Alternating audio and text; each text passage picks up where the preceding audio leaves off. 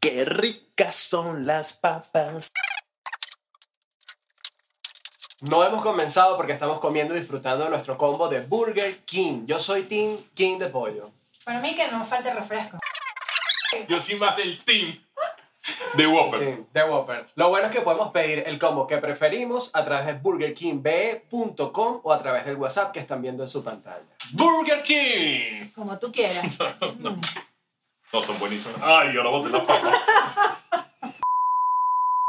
Las telenovelas han formado parte de nuestras vidas, sobre todo de los latinoamericanos. La mayoría de nosotros creció viendo historias y quizás algunos hasta soñando con tener un amor de telenovela. Muchachos, Venezuela en su momento fue uno de los países donde se hacían las mejores novelas de la vida. Es más, competíamos con mercados como el mexicano, el colombiano, el brasilero, con unas historias con las cuales podíamos identificarnos. Es que, ¿quién no soñaba con tener un amor de novela? Ay, no, ya Jaira se puso. Ay, no, ¿verdad? Yo tuve uno y como que no lo quiero repetir.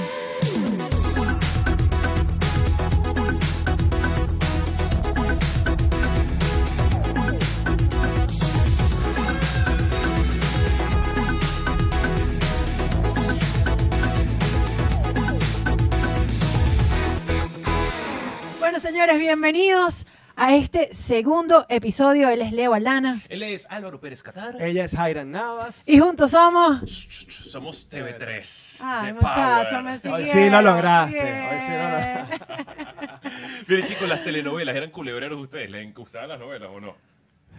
Mira, a ver, no me dejaban verlas cuando estaba más chamo. No Era una creo. prohibición en mi casa, pero siempre a la una de la tarde cuando no había nadie, de repente tú te veías una que otra novelita. Bueno, yo crecí con mi bisabuela y ella veía mucha novela. Entonces tenía Coño, novelas de la bisabuela, tarde- Dios. Bisabuela, sí. No, Y eh, tenía las, la- la- las novelas de la tarde y las novelas de la noche. Ajá. Y era típico llegar del colegio, gritar ¡Bendición, abuela!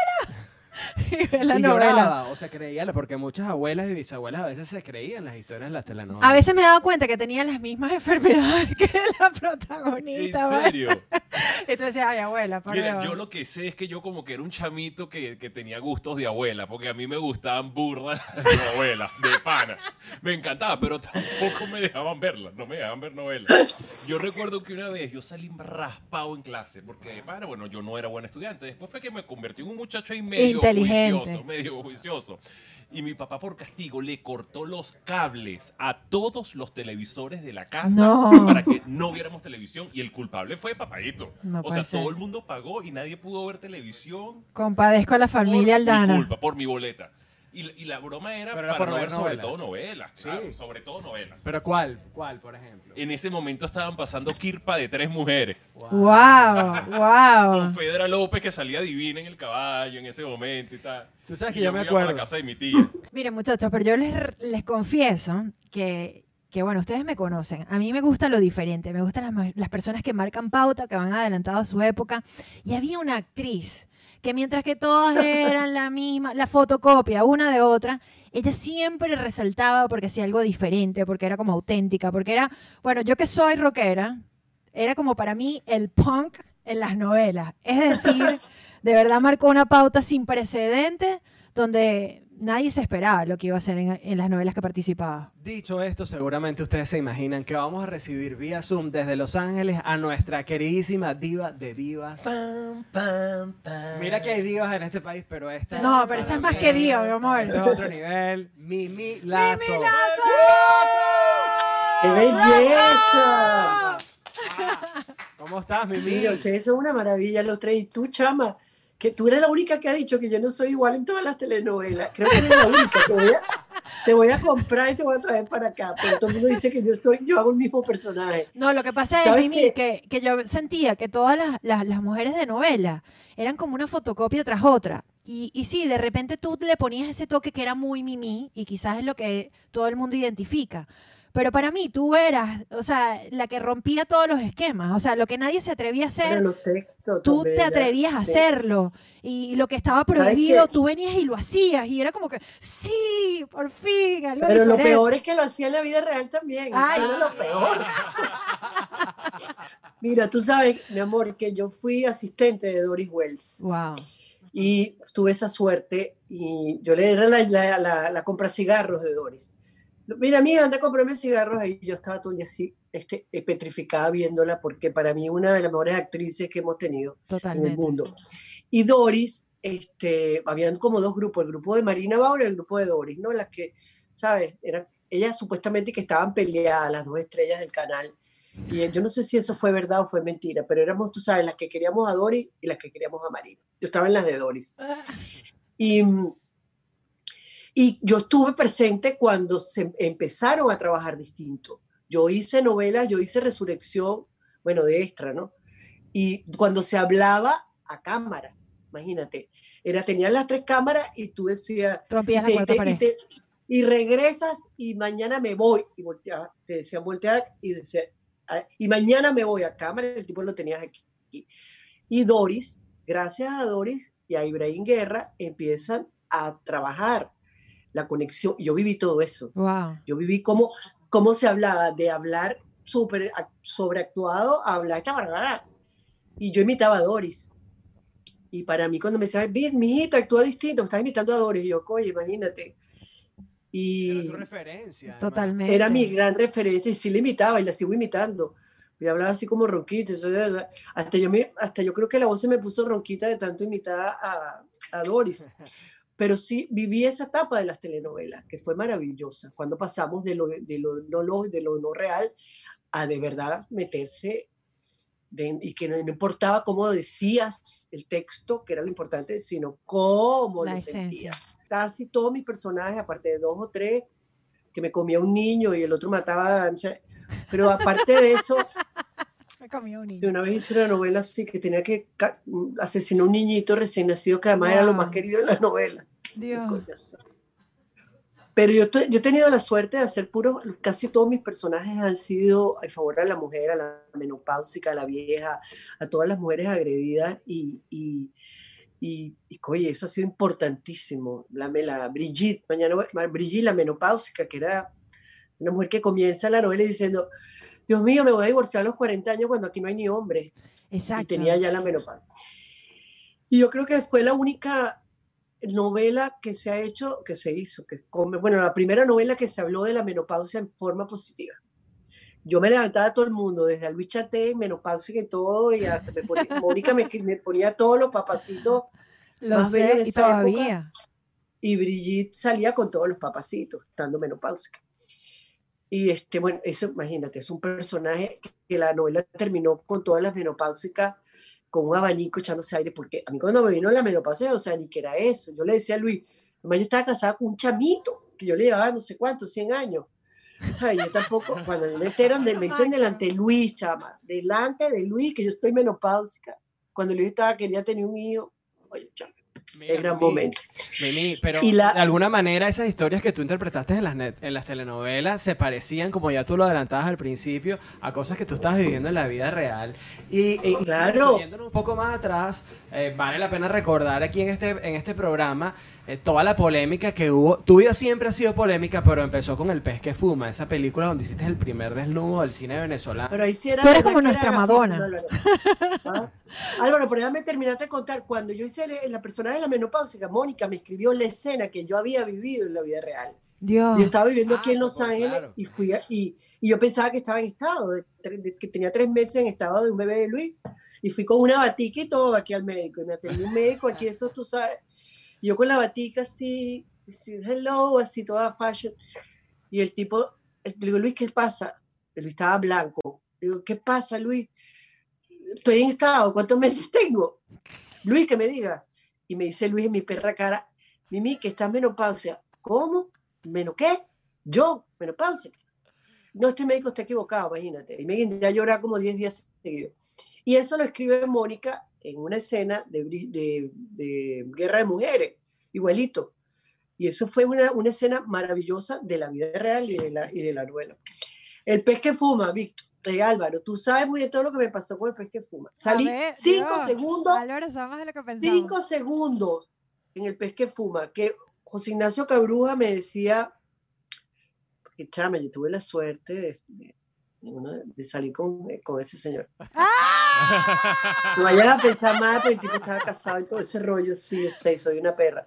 Pero fíjate, él me decía, él me decía, yo no entiendo cómo usted un día que se molestó conmigo porque me hicieron una entrevista en el Nacional y entrevistan a Madonna y Madonna dice que, que está enamorada de Antonio Bandera.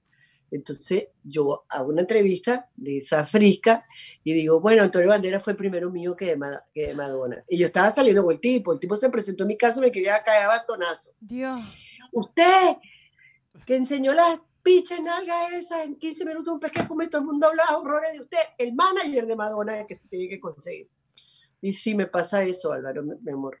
Eh, es tu, Madonna es no solamente tu inspiración, sino tu musa, de alguna manera. Aprovechaste. Bueno, sigue siendo. Madonna ahorita nos ha inspirado a todos. Claro. O sea, la carrera de Madonna y todo lo que ha hecho Madonna, cómo nos ha dado apertura a toda la gente que es diferente, a toda la gente que no es convencional, cómo o sea, nos ha ayudado a todos esos que somos diferentes en, el- en este planeta, a los que no pegamos, a los que no encajamos. Y hoy en día Madonna ha hecho un trabajo hermosísimo a la edad que tiene de, humaniza- de, humani- de humanizarnos. Impresionante. Yo amo a Madonna, yo estoy enamorada de Madonna, ¿sabes? Y le compré un cuadro para regalárselo, pero no la conozco, no, todavía no la conocí. Danos detalles del cuadro, por favor. ¿Qué cuadro le compraste a Madonna? El que tengo atrás. Chamo, chamo, este no es el que tengo del otro lado allá, pero no puedo voltear porque, ¿sabes que esta casa se ha convertido en un escenario de teatro, chamo? Aquí tengo cinco obras de teatro en cuatro paredes. El gordo, la cosa. El cuadro te lo voy a mandar. Escríbeme, escríbeme tú, tú, yo no tengo tu teléfono. Escríbeme para, mandarte, para que vean la foto. Es Madonna. Es Madonna. Claro, eso lo queremos ver. Sí. Mimi, ¿tú no sientes que de repente en una época el mundo, o sea, tú eras Mimi contra el mundo y ahora el mundo está como a tu favor? O sea, muchas de las cosas que tú venías hablando hace mil años. o- Chama, cuando tú no te quieres venir a vivir conmigo, chama. Todo lo que hablas por esa boca de cosas que, que son falsas y hermosas hacia mí. Eres una belleza, chama. ¿Cómo que el mundo está a favor mío? Tú estás loca. Bueno, porque habían cosas que de repente tú hacías hace, hace tiempo y era como que no, no era correcto y ahorita cada vez hay mucha más apertura a ese tipo de cosas. Por o ejemplo, sea, cuando te besaste con Luis en la Plaza Altamira, porque Por Irene había puesto una prohibición de darse besos en la Plaza Ajá. Altamira, que mucha gente no recuerda. ¿Te acuerdas y tú te eso? fuiste y te diste el beso con Luis en la plaza. Rompiendo. No, pero nos llevaron, de, nos detuvieron. Nos detuvieron. Nos detuvieron. Nosotros, sí. Pero es que a mí sí- yo no soporto la, bueno, yo no soporto la doble moral, porque cuando hice el pez que fuma, yo sufrí muchísimo, era una niña y, y sufrí muchísimo porque yo sentía que no había hecho nada malo, que salí desnuda, ajá, ¿qué hacía? Y me culpaban de cosas, a mí siempre me han culpado de cosas que no he hecho, de verdad. Y yo nunca me he defendido. He- de las cosas que me arrepiento hoy en día es de no haberme defendido de injurias y haberlas, como estaba acostumbrada que desde niña la gente hablaba cosas de mí que no eran y, y horribles. Bueno, no habían redes sociales donde tú podías defenderte desde tu propia plataforma, ¿no? No, pero es que no me defendía porque me parecía como, ay, veía a la gente que estaba hablando, chama, veía a la gente que estaba hablando estupideces mío y, yo decía, ay, pobrecita, te lo juro, no era que yo me creía una, sino que yo decía, yo, es que no me importó, es que nunca me importó. Mira, desde mi- él, hace como un año me contó a mí un director de televisión que yo, hablando de las telenovelas que es el programa de ustedes, me dice el tipo, no, porque lo que tú hacías era comiquísimo. Y, y yo pues pregunté para ver, ¿no? Y yo, sí, ¿qué hacía? Digo, debe ser que me robaban los reales del caer de ahí de, de, de, de, de Venevisión. Debe ser una cosa terrible. Mira lo que yo hacía, supuestamente. Yo me sentaba y abría, yo no usaba pantaletas, y yo abría las piernas. Para que el camarógrafo- ¿Por qué? ¿Por qué no utilizabas pantaleta? Por- por- porque Marilyn Monroe no usaba pantaletas. Entonces, así, tú sabes, yo me creía siempre otra cosa que no era. Entonces, no, porque, ¿te acuerdas que yo hacía la cuña de, los pantalones esos que eran pegaditos? Entonces se te marcaban las patas y entonces era, era como horrible. Entonces, bueno, no, no usé pantaletas, ya, pan- panties, no sé cómo se dice ahorita. Y entonces yo abría las piernas en cámara, chamo, para que el camarógrafo tuviera que cerrarme en primer plano y así la, la otra actriz no se viera. ¡No! Mira, pero ¿sabes qué? Me gusta más esta declaración que la de Sharon Stone cuando estaba explicando la escena donde ella abría las piernas y decía que no sabía que eso era lo que estaba pasando. O sea, me, Mentira, Sharon Stone dijo eso. Sí, mira, búscalo, búscalo en Google para que veas donde... No, No, yo la no, busqué no, ayer no. estaba donde hablando ella. cuento, donde echan que el no cuento y hace el creo que amor. está en Instagram y se hizo y se hizo viral donde ella cuenta que supuestamente no estaba al tanto de cómo iba a ser la escena. Ah. Mira, mi O sea que ella no usaba, ella no usaba panty. Es que yo creo que todas, bueno, Sharon, estoy muy joven, pero yo creo que en los 50 nadie usaba en ninguna de esas, pero ella no, yo no sabía que no usaban. Yo pensaba que la escena era así. Sí, ¿no? Supuestamente no estaba al tanto de que eso iba a pasar y, y- y después se dio cuenta de- de- del ataque que recibió. De hecho, creo que es en una de estas plataformas, Playground o algo así, de que echan la historia, cómo fue la, la escena, está, está especificado eso. Pero me parece mucho más honesto esta versión. No, pero yo lo hacía era para, para fregar para, figurar. para que no le hicieran close-up a las demás. O sea, yo me he enterado cosas que yo he hecho, chama, que yo digo, Dios mío, pero ¿cómo pueden Pero de verdad era así. ¿cómo? No, chica, tú estás loca. Yo, yo soy súper distraída. Álvaro que me ha entrevistado, o sea, yo soy súper distraída. Yo voy a la cocina, busco una cosa, después me quedo, "Ay, mira la silla, tengo que reparar la silla, y me quedo pasando. Pero no, yo no. Yo he sido, yo creo, bueno, no, jamás, jamás. Yo no nece- Bueno, es que mi carrera toda ha sido a través de, de- de- de cosas este, yo que nunca me he defendido. Bueno, eso me acabo de enterar yo, que yo hacía eso. Yo no hacía Ya. eso. ¿Para qué? Mira, pero ¿Para qué, qué nivel de chisme y qué macabro, eso que dijeron. Ahora, Mimi, hablando de las telenovelas que has hecho, tú, tu vida ha sido demasiado pública. Sabemos que has estado casada con actores, bueno, no solamente que tu esposo es actor, sino también estuviste casada con Giancarlo Simanca. Pero, ah, ¿de, de ¿En qué, serio? ¿en qué medio con Giancarlo Simanca? Claro, y hay unas historias buenísimas. Legalmente, mi amor, eso. porque mi mamá decía Ay, para que mí siempre estuvo para con Luis. hacer el amor había que casarse legalmente, Dios mío, y por eso llevo cinco matrimonios. Ah, O sea, pero, pero hasta, ¿hasta qué punto las historias de telenovela eh, se hicieron parte de tu vida real? Que tú puedas decir, yo estaba haciendo una novela con esta persona y eso fue tal cual en mi vida. ¿De qué manera? Ya nos has contado cómo hay cosas de novelas que de tu vida que se han contado en las novelas. Pero ¿cuándo ha sido al revés? Que más bien las novelas han influenciado tu vida real. Bueno, fíjate tú, interesante esa pregunta, porque yo me vine, me fui de Venezuela hace ocho años. Por supuesto, primero secuestraron a mi hija y después me secuestraron a mí y después secuestraron a Cindy conmigo. Pero aparte de eso, se metió un tío, me, me querían matar en Venezuela, chamo, porque yo, yo, mi mamá se había muerto y fue para mí la, el dolor más grande que he sentido en mi vida. Ahí empezó unos años en mi vida terrible, que fueron cuando muere mi mamá, me, me secuestran, la voy a, me voy a Miami, que fue como meterme en el, en el pantano peor que, o sea, fue como el castigo donde yo me castigué por todo, por haber tenido amantes, por, o sea, yo dije, vamos para Miami, ahí me quedo dos años y me castigo de todo y voy, salgo limpia para Hollywood. Pero este, yo estaba haciendo, yo había hecho un personaje en Colombia sobre una serie de una tipa que era la esposa de un capo, de, la esposa de un capo que se ponía todo el tiempo, tenía arnés, vaina de esta, Paja. que se llama, es una, una serie arrechísima que yo hice. Ah, no, la- no es la de médico, Este, la de Grey's Anatomy. No, esa es bellísima. No, esta es Los Secretos de Lucía, con la mexicana Ah, esta. Esa es bella la que dice esa. sí. No, Los Secretos de Lucía, que era la de los narcos y todo eso. Y bueno, me pasó eso, te lo juro. Yo estaba en mi casa, yo tenía, yo tenía en la casa, todavía la tengo, una piscina, un jacuzzi arriba en la terraza. Yo estaba ahí bañándome, estaba una, y, llego, y bajo a buscar una cosa y veo un tipo apuntándome, apuntándome Dios. en la puerta de la casa. Y yo, Luis, un ladrón, no sé qué. Y subo, porque era un pejado, es un pejado y tiene dos pisos, subo y salto. Te lo juro, por, por Dios. Salto, salto, Aquí en Caracas. Aquí en Caracas, ahí en Campo Alegre, salto, creyendo que tenía el arnés. O sea, fíjate. Y me salvé, caí abajo en otro apartamento, en un radiador. Wow, Mimi. Y ahí me escondí durante 45 minutos que llegó la policía. 45 Imagínate minutos. tú. me salvé, me salvó la novela, me salvó el personaje que hacía la mamá de la mamá de Lucía. Y yo di, bueno, después de esos días, los tres días, yo me voy y me voy. Y Luis no se quería venir. De hecho, Luis no se vino. Luis estaba haciendo despertar de primavera. Recuerdo, Y yo le dije, Luis, yo, sí, me voy a ir, tres- me voy a pasar un fin de semana a Miami. Estoy muy nerviosa, no sé qué, qué. Estaba haciendo teatro. Pero ya, ya tenía que ir en el teatro con guardaespaldas, con todo.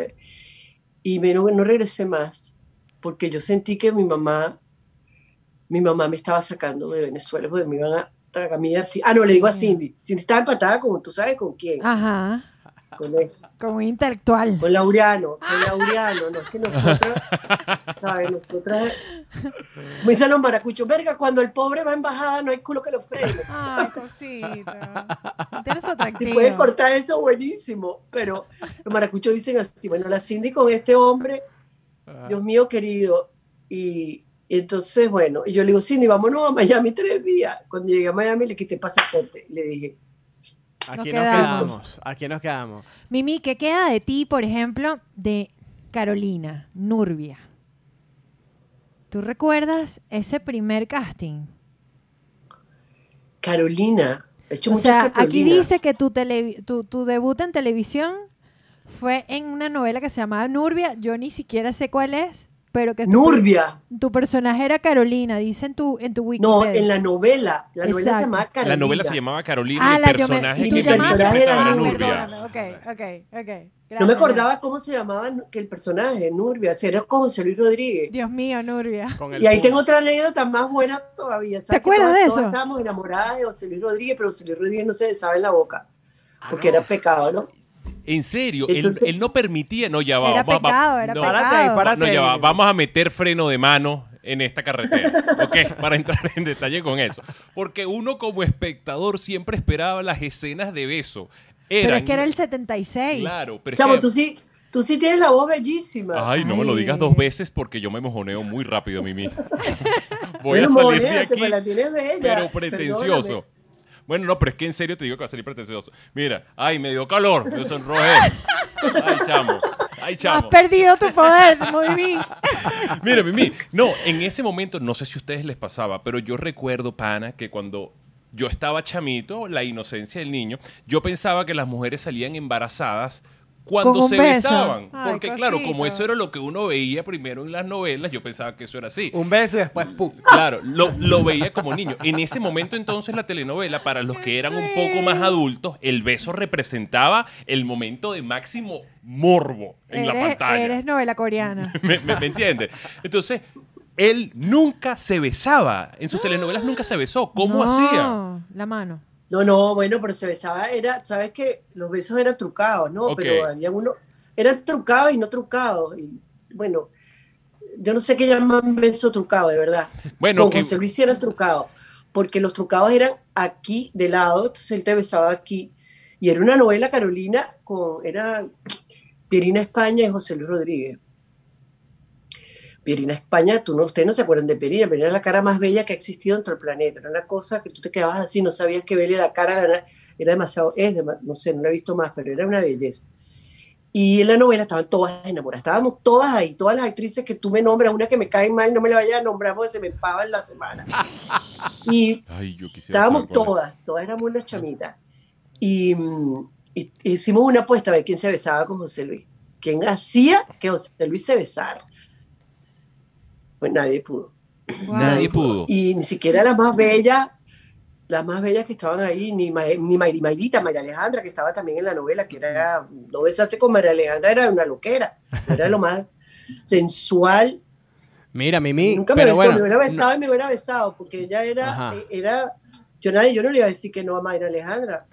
Pero mira, bueno, te, sí, te- te- al menos con María Conchita sí te diste los besos, pero dijimos que no íbamos a nombrar a gente que no te cae muy no, bien. María Conchita no me cae mal, fíjate. Ah, María ok. Conchita es, Eso era ¿sabes? como Britney y María Madonna. Conchita es una Ah. tipa que, que yo le tengo respeto porque es una, una, una estrella muy importante y todo. pero- Mira, Mira, Mimi, Mimi, pero quería no preguntarte. coincidimos, pues. Claro, quería preguntarte, era, porque sí. no lograste darte el beso con José Luis, pero sí quería saber, de aquellos con los que pudiste darte el beso, ¿cuál fue el ¿Qué mejor? beso más Que rico? tú digas, este fue el top. este ¿Quién besa divino? sabe ¿Quién es besar". así ¿Quién que No besa? decir que Es Luis. que los porque- besos, No. los besos en televisión son en la boca, por supuesto.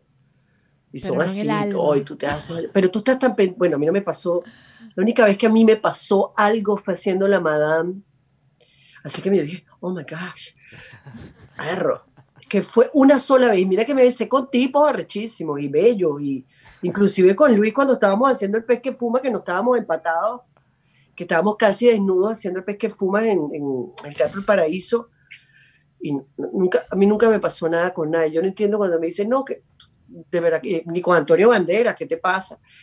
La única vez que me pasó fue en una escena de, ¿cómo se llama? Ah, espérate, ¿cómo se llama? De la, de la Madame, del unitario ese. Que este tipo me agarra y me, eh, Carlos Cruz, Ok. Uh. me agarra cuando era Carlos Cruz. O sea, y yo era Mimi Lazo.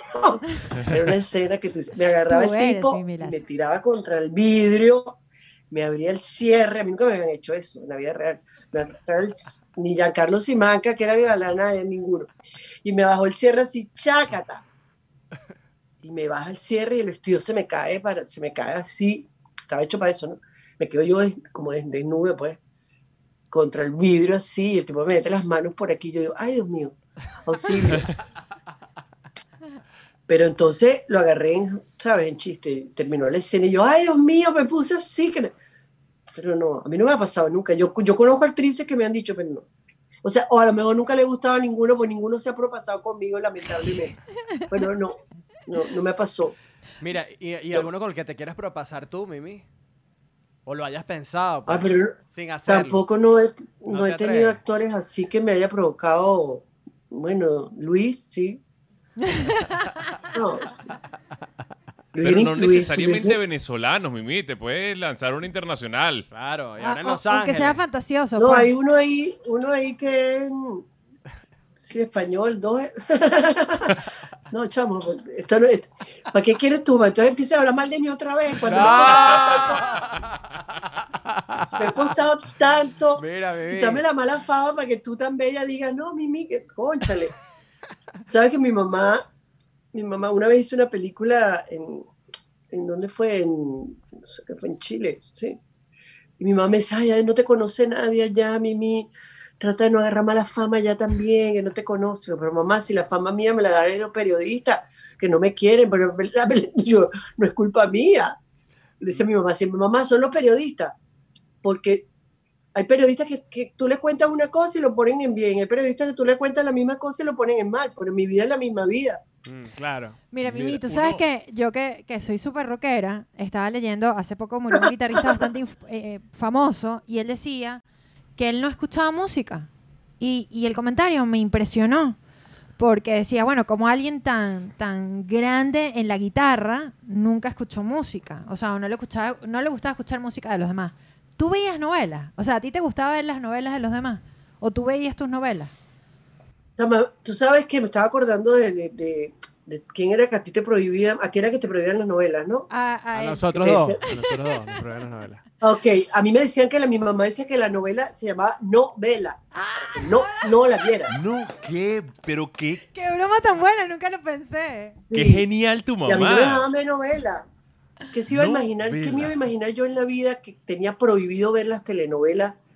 Y cuando yo era, estaba una que Doris tenía 10, 14, 15, 16 años, tendría Doris en esa novela, que se llamaba Las Tres Hermanas, que yo la veía, me la tenían prohibida. Las Tres Hermanas eran unas perras. Y, y había una novela que la protagonista la llamaban atrasada. Retrasada, atrasada, algo así, no sé. Y a mí me decía Enrique atrasada.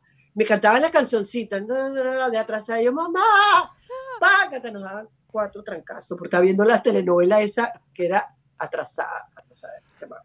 No me dejaban ver telenovelas. ¿no? Mm. Y después Eso de que era, te volviste actriz, o sea, digamos, de- de- después de haber sido actriz, ¿había alguna novela que, tuvi- que tuvieras? O- O quizás. La señora para- de Cárdenas, La la señora amaba Cárdenas. la señora de Cárdenas.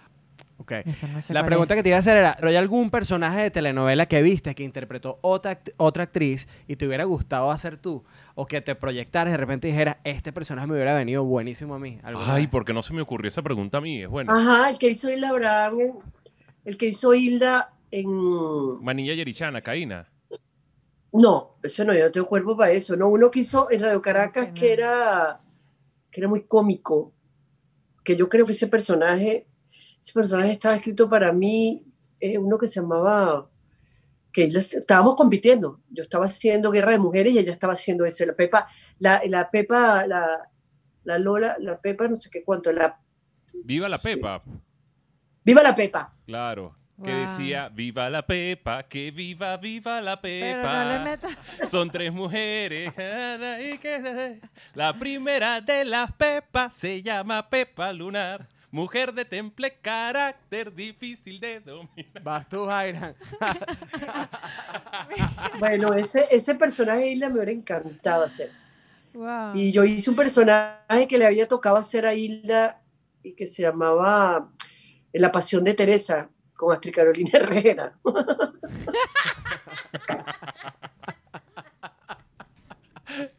Mira, Mira, Mimi. Astrid Carolina Herrera acaba de ser mi mundo. Y le estaba cuidando la cara muchísimo. Y yo me estaba divorciando y me la pasaba todo el día, me, me tomaba 100, 100 copas de ron, estaba todo el día así, estaba sufriendo mucho. Porque a la...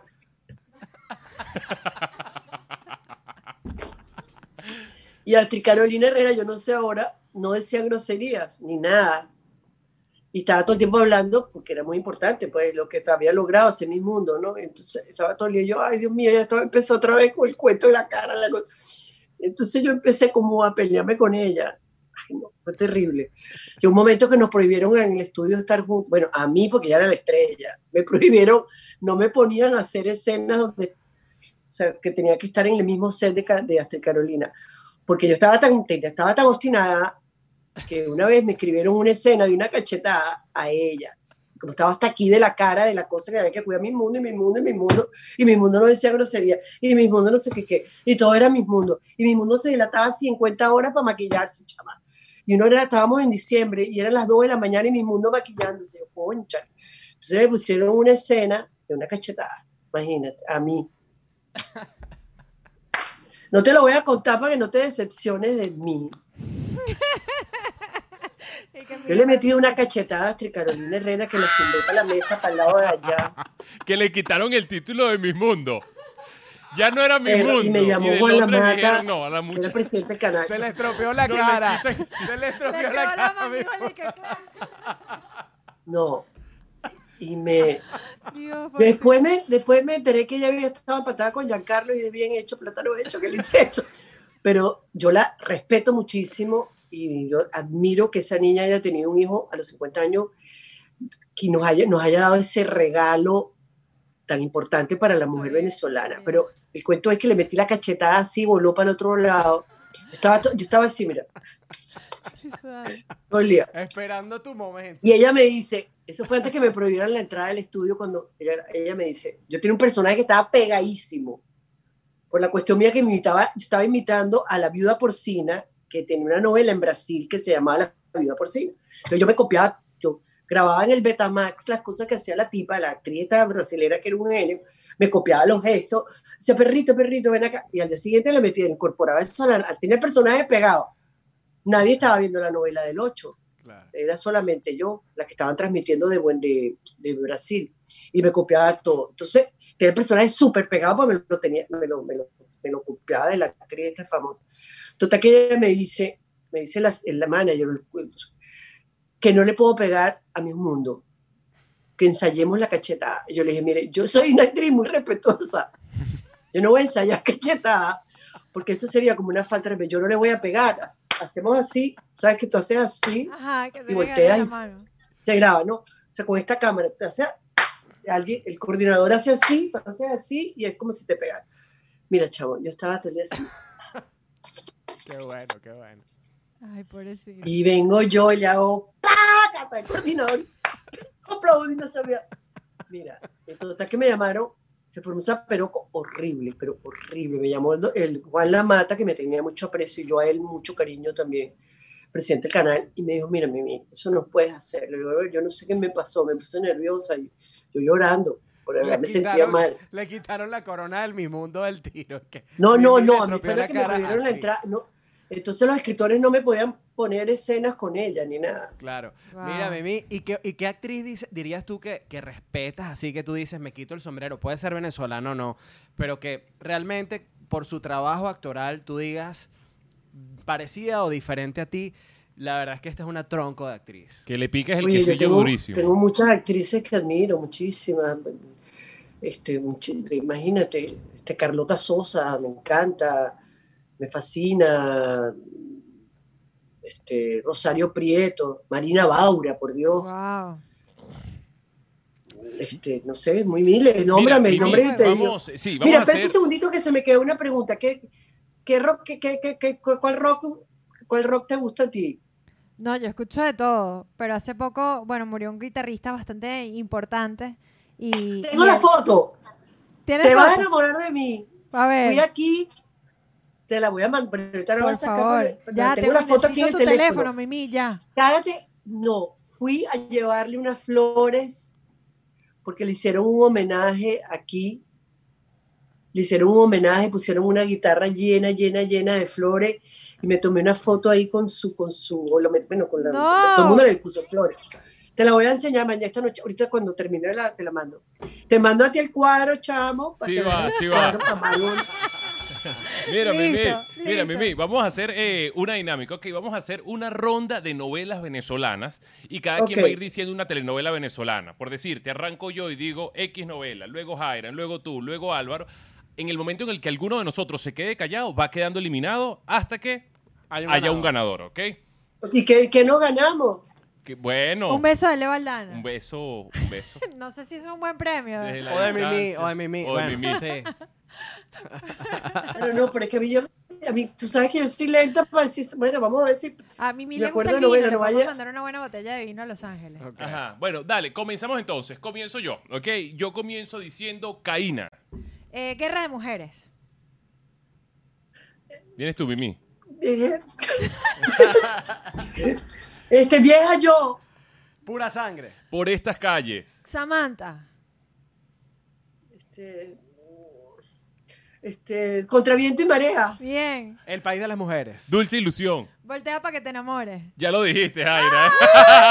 Salió Jairan. Salió Jaira. Jaira que en este momento está eliminada. Continuamos Yo nosotros. iba a decir voltea para que te enamores también, voltea para que te enamores.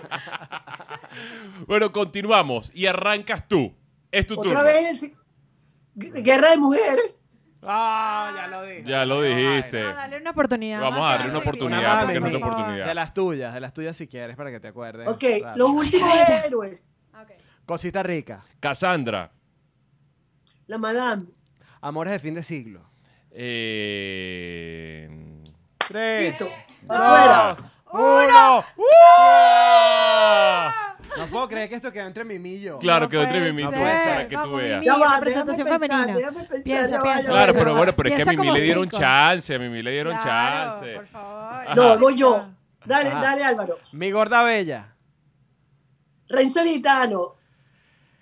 Estrambótica Anastasia. Carolina. Eh, viva la Pepa. Tres hermanas. Tres, dos, uno, ganó Oye, ustedes son unos chimbos porque que yo haya ganado, que no me sé sino los tres nombres de los tres que yo No hice. importa, pero bien, bien, ganaron las Ah, mujeres. no, mira, me faltó el desafío, que también me gustó muchísimo, una novela que hice en Radio Caracas, El Desafío. Esa que te estoy diciendo de esta. ¿Cómo se llamaba? Bueno. ajá. Mira, yo aquí tengo, tengo tu lista. Carolina, La Salvaje, Amor Prohibido, Mi Amor es Amor, De Mujeres, El Desafío, Contra Viento y Marea, El País de las Mujeres, Toda Mujer, Angélica Pecado, Guerra de las de Mujeres, Eminis Venganza de Amor, Las González, Mi Gorda Bella, La Invasora, Voltea para que te enamores, Vieja Yo, Los Secretos de Lucía, Corazón Esmeralda, Para Verte Mejor, Rica Famosa Latina. Rica, famosa y latina que ahí te, ahí bueno, te luciste. eh. Pero ¿sabes qué me Sí, me impresiona? lucí, me lucí. Que Mira, tú sabes qué actriz me gusta a mí, que, que es ¿Cuál? para mí una de las mejores actrices jóvenes del mundo, Danielita Alvarado, por ejemplo. Mm, Claro, que además ha sido compañera Ana, tuya de, varias de las, novelas. de las actrices con las que yo he trabajado, que he tenido escena, Daniela. Daniela es un genio. Y tú sabes quién me gusta muchísimo, Ana Karina Manco. Ana Karina. Yo hice Contraviento y Marea, hice su mamá en Contraviento y Marea, y ayer estaba viendo una escena, pues tengo un fan, actor venezolano que me ama y me manda todos los miércoles escenas mías de las telenovelas, las pongo los jueves.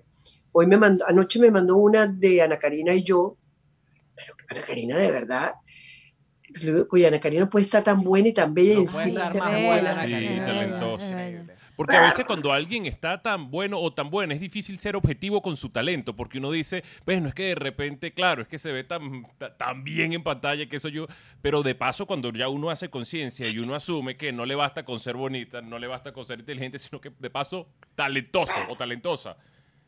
Ana Karina es impresionante y todavía está que tú no puedes parecer de 30. Tú sabes quién es una de las mujeres también más talentosas y bellas que hay, que tenemos. Chiquinquira Delgado. Chiquinquira Delgado te pone nerviosa. Tú te pones a hablar con Chiqui y te pones a verte los zapatos. pues, no- no, te pone nerviosísima. ¿Sabes? Te pone nervioso porque es demasiado, demasiado bella. Mira, Mimi, hay mucho lo que hemos hablado sobre tu trayectoria, sobre tu trabajo, que toda Venezuela celebra, y eso también lo hemos hablado en público o en privado. Yo soy de los que cree que, que Venezuela entera celebra tu talento, pero más allá de hablar de lo histórico, yo quisiera cerrar esta conversación contigo. Más eh, eh, eh, en una visión hacia lo que tú estás proyectando sobre ti. Todo el mundo sabe que te quieres ganar el Oscar y que estás en Los Ángeles haciéndote tu espacio y además estás haciendo teatro por Zoom junto con Luis. Los dos son unos genios hacedores. Bueno, y, Y tiene sus queridísimos amores amigos. y tiene Óyeme, que- que- que Yo no- quiero Claro. invitarlos a los tres, de verdad, porque lo que ha hecho Luis con la Cuba Libre, te lo juro. La vi, increíble. Sí, sí. Eh, ¿Tú la Sí, viste, Álvaro? Sí, sí, Luis Sí, me sí, sí. invitó. Chamo, tú tienes que verla porque es que no sabes, de verdad. El, el sábado no actúo yo, mejor todavía porque está Marisela Berti que hace la caimana. Pero es que tú no sabes lo que ha logrado Luis con cinco cuartos y tú ves a las cinco actrices. Con, eso es una, una cosa. Sí. de yo me, vol- me volví a enamorar, yo estoy así. ah, Bueno, bello, Mimi, no en ser. estos días, Yo quiero en estos días yo me conecté Yo y la vi Te con invito, chama. Lazo, la vi con Mira. Elizabeth. Y el domingo estoy yo, el domingo estoy yo con mi gordo no me lo quita nadie, que es un, est- un- un monólogo. Ese sí te Pero vi. tienen que ver la te, vi, eh, te vi así de cerquita. Mire, yo me vi Sí. por Zoom. Miren, yo me vi por Zoom, no eres tú, soy yo. Y a mí me impresionó muchísimo el alcance que están teniendo a través de estas plataformas, pana, porque uno podría decir, bueno, ¿qué tantas personas se pueden conectar para Conectar. disfrutar de teatro a través de esta, de esta vida virtual? Y cuando yo me conecto y veo no eres tú, soy yo, y veo ese gentío no, no, no conectado, y ellos hacen una especie de dinámica al final, en donde, bueno, para hablar un poco con el público, le, hablen la- le abren la cámara y el micrófono a algunas de las personas que estén conectadas. Habían conectadas personas en Alemania, en No. Londres, en una chama. Eso es impresionante. Mira, una chama que se estaba sacando la sangre en Hong Kong. Ella estaba en Hong Kong. Entonces, acá, en esta parte del mundo, eran las 8 o 9 de la noche. Y la tipa le abren el micrófono y ella muestra, ella con su tapaboca, y ella, le estaban tomando la sangre. ¿Tú recuerdas eso, Mimi? A mí me pareció Claro, impresionante. sí, claro que estaba.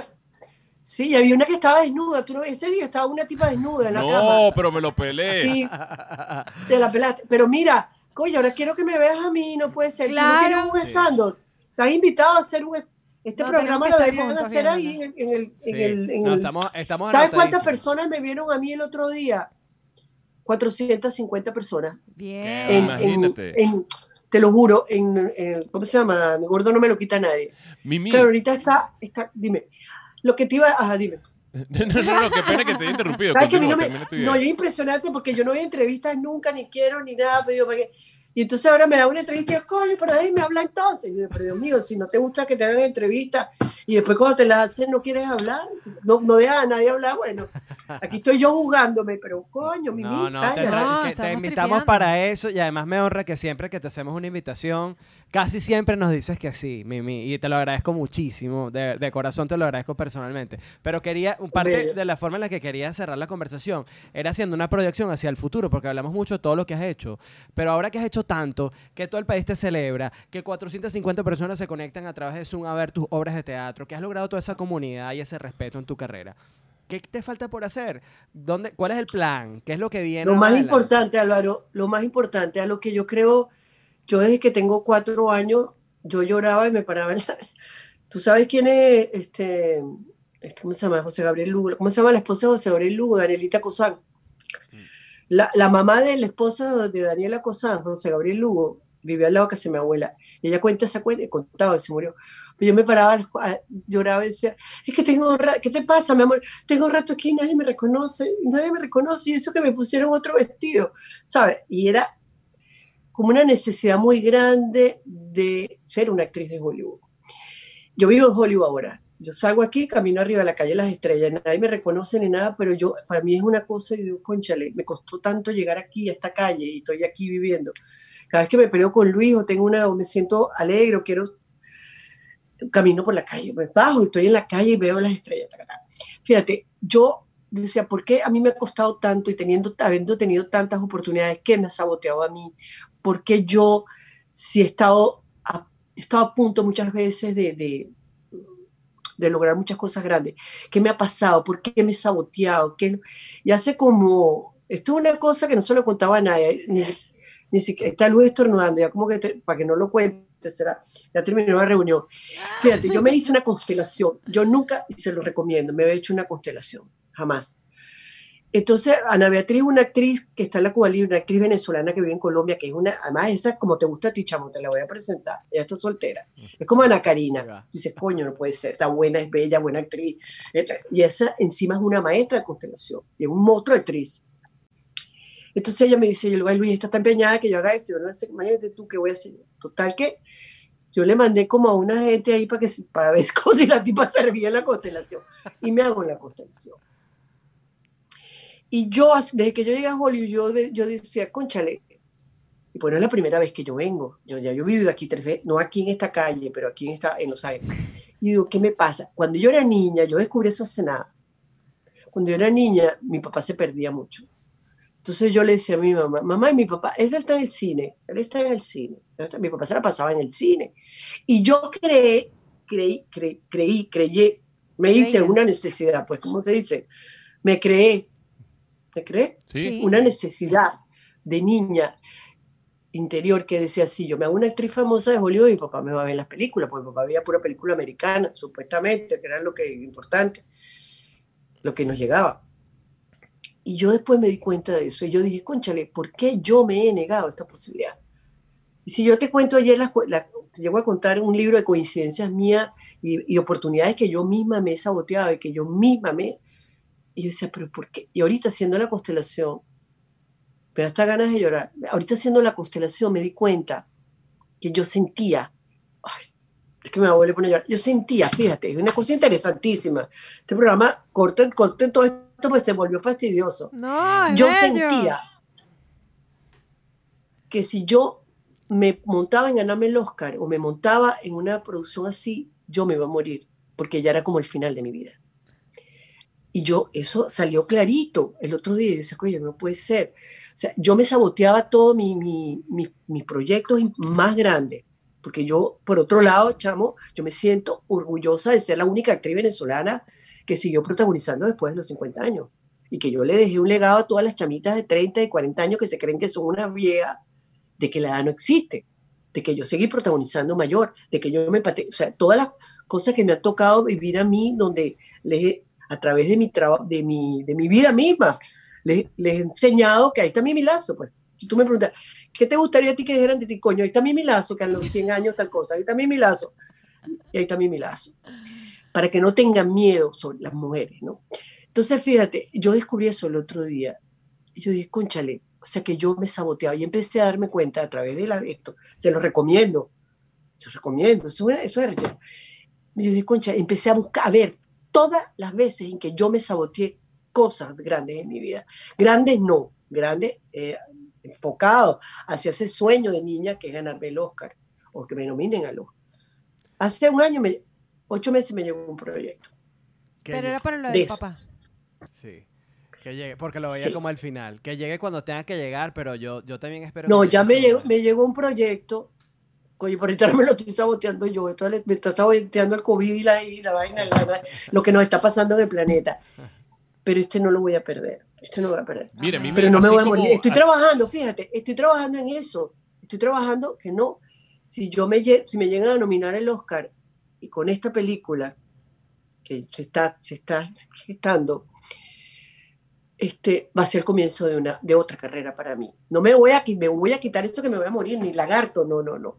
Pero fíjate tú, ustedes que son tú chama, tú sobre todo tú, pues las mujeres somos las que nos enrollamos con todo.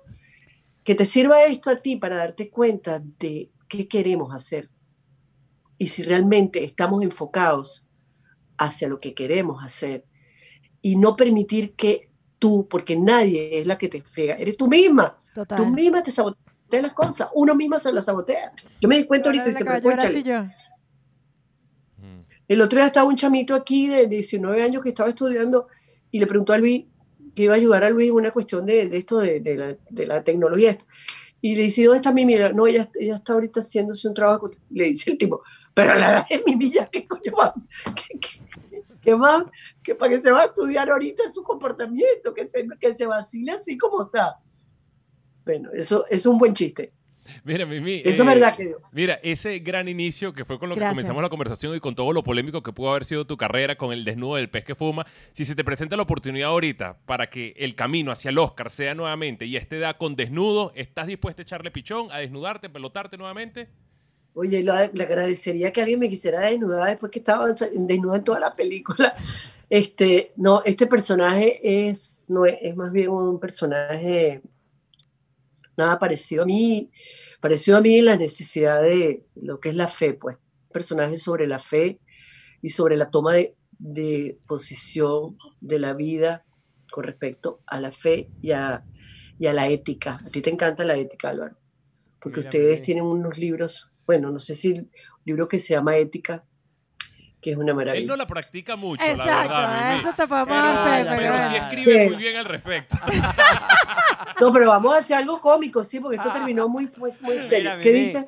Pero quiero decirte algo. Yo creo que el secreto de la juventud es que tú te declaras constantemente un aprendiz y estás dispuesta siempre a, a enfrentarte a experiencias nuevas, a vivir cosas nuevas, a hacer cosas diferentes. No le tienes miedo a nada. Además, tienes un compañero de vida que te acompaña, valga la redundancia, en cada una de esas aventuras. Así que yo Ah. celebro por ustedes. Los quiero mucho. Salud y te agradecemos que hayas estado acá en TV. de verdad. Mira, Dime. ya para finalizar, ese día cuando yo me conecté a ver No eres tú, soy yo, yo lo hice haciendo una cola para echar gasolina. Yo creo que yo soy la única persona que se ha calado una obra de teatro. La cola duró como Pero ocho es una buena horas manera de y me hacer la pareció cola. excelente porque yo en la cola me vacilé la obra de teatro. Pero como Claro. dice mi tía, el campo no perdona. Y yo no supe cómo mandarles la invitación para que me aceptaran y yo hablar en ese momento en el escenario. Bueno, pero lo que sí te voy, pasó- ahorita sí te voy a Pero mira, tú no tienes un, tú no, tú tienes que escribirte algo tú de toda tu vida, de tus Claro. cosas. No, podemos gozar un pullero, ¿viste? Y además goza barato con los cuentos míos. Mira, bebé, lo que sí sabemos, ya para finalizar, es que eh, yo no pude hacerlo en ese momento, pero la que sí finalmente pudo estar como en un eh, como invitada en un podcast fue Mimi Lazo, porque ella Es lo la pidió. primera Es la primera vez que Mimi Lazo estuvo como invitada en un podcast Uh, y fue acá Nosotros en nos las echamos aquí. TV3. Mimi, te mandamos un besote. Saludo a Luis. Y la conferencia Beso. la vamos a hacer. Cuídense. Abrazos. Gracias por conectarte. Besos, con chao, chama. Lo veo el domingo, el sábado, el domingo. Amén. Qué tipa tan increíble. Ajá, muchachos, pero ¿cuál es la novela favorita de ustedes de Mimi Lazo? Yo podría recordar con, con cariño Voltea para que te enamores. ¿Por qué voltea para que te enamores? No sé, porque me parece que ella era como que súper simpática. Mira, tú sabes. Además, ella monta mucho en sus redes sociales escenas de voltearte para que, de voltear para que te enamores, no sé si como TVT y tal, como TV3. El muchacho Entonces, que le dijo que se la un mandaba. personaje que podría tener como muy reciente, porque ella lo ha estado compartiendo mucho por las redes sociales. La Gladys, que era el personaje de Voltea para que te enamores. Bueno, yo te diría que Guerra de Mujeres. eh, porque, bueno, fue además un personaje que rompió esquemas hablando del tema de la menopausia, que es algo que le preocupa tanto a las mujeres, pero lo hizo desde el humor. Entonces le quitó como un poco de drama a todo eso que está detrás de la vida de cualquier mujer, ese cambio que puede significar en lo físico, hormonal, etcétera. Creo que ella hizo un aporte ahí junto con Mónica Montañez, que es su dupla ahí como escritora que siempre le ha hecho sus mejores personajes. Y bueno, el teatro definitivamente le ha dado un vuelco esta pareja atómica, porque no puedo decir que solo Mimi, sino ellos dos juntos han hecho del teatro de verdad una nueva parte de, de- de respeto, de cultura y de personas que están pendientes de conectarse y creo que eso también es divertidísimo. Pero no les puedo negar, muchachos, que yo casi lloro con las palabras ahí que me dedicó. Yo creo que eso le llega a cualquier mujer que a veces se puede... No sé si a ustedes les pasa, ustedes se enrollan como hombres. Eh, ¿Con respecto a qué? Bueno, lo que ella contaba. O sea, depende, ¿no? Depende. Sí, yo la verdad me podría considerar una persona poco enrollada. Pero como todo ser humano, sí hay momentos en los que, por supuesto, me puedo enrollar, ¿no? O sea, Cualquiera se paquetea, pero Claro, cualquiera se paquetea en cualquier momento palabra. Miren, con esto nos despedimos, ¿no? Nos vamos. Esto nos fue el vamos. capítulo 2 de TV3. Así que pendientes, que estaremos recordando lo mejor del pasado, porque volver al... Pasado, no es retroceso. No, al principio. ¡Lo queremos! ¡Chao! Chao.